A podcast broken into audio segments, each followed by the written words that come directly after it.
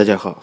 我是汤启龙。今天我来给大家解答大咖互动的问题。一位叫 Fever Dream 的网友提供了一个非常详细的这个购车需求啊，备选车型有野地、有逍客、有卡罗拉混动、有时代的思域。然后行车环境呢是在一个边疆小县城，路况不太好，啊，然后又喜自己又喜欢野钓，现在需要跟朋友拼车等等这些。自己考虑呢，就是一个是担心大众的七速 DSG 的可靠性问题，一个是觉得卡罗拉的后备箱不够用，然后觉得逍客略贵，思域还没上市。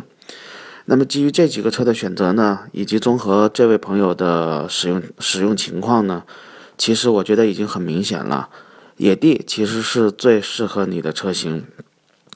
因为你中间提到这个关于。SUV 和轿车之间的操控性的问题，就是觉得轿车可能操控性更好，但其实像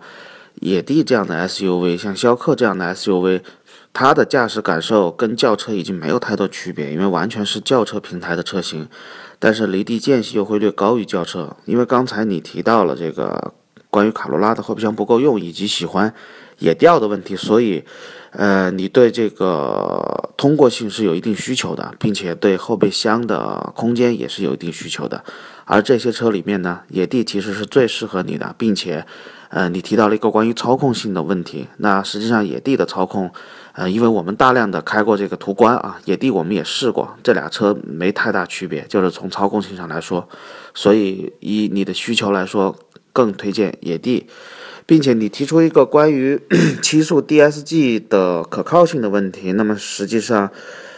那个双离合变速箱，特别是大众的双离合发展到今天，一方面这个双离合出问题的概率是一个非常低概率的事件，另一个是它发展到今天，其实这种可靠性问题已经逐渐可以忽略了，因为这个技术已经越来越趋近于成熟，跟跟它刚刚开始推出的时候已经已经有了完全的不同，所以我更推荐。野地，那么另一位朋友叫做自赏于人的朋友呢，他是想购买一款三十万左右的 SUV，然后咬牙可以上三十五六万，长跑高速，啊，希望空间大，然后舒适性好，毛病少，可靠，并且考虑这个保值率，所以他的考虑车型有二七零零，这个应该是丰田普拉多的二七零零，然后叉 C 六零，啊，神行发现的乞丐版，锐界撼路者等等这些。那其实有一款你没提到的车，我挺推荐的，而且我在之前的一期大咖互动的语音里也推荐过这款车，就是，呃，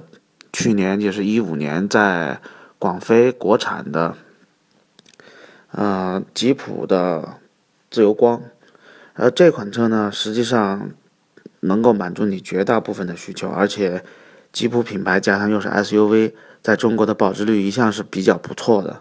啊，相比这个二七零零呢，又有更好的这个操控性和经济性；相比叉 C 六零呢，又有更高的性价比；然后相比这个神行发现呢，又有更高的配置。呃，当然了，如果你考虑锐界撼路者这些车型的话呢，因为这些车型一个是太大了，如果经常自己开的话，实际上，特别是像撼路者这样的车啊，如果是经常自己开的话，实际上是并不。适合于自己驾驶的锐界呢，虽然也是个七座车，也大，但是它的这个驾控性能表现是非常好的，也是非常好的，所以呢，同样值得考虑。所以在这个价位的这个车型里面呢，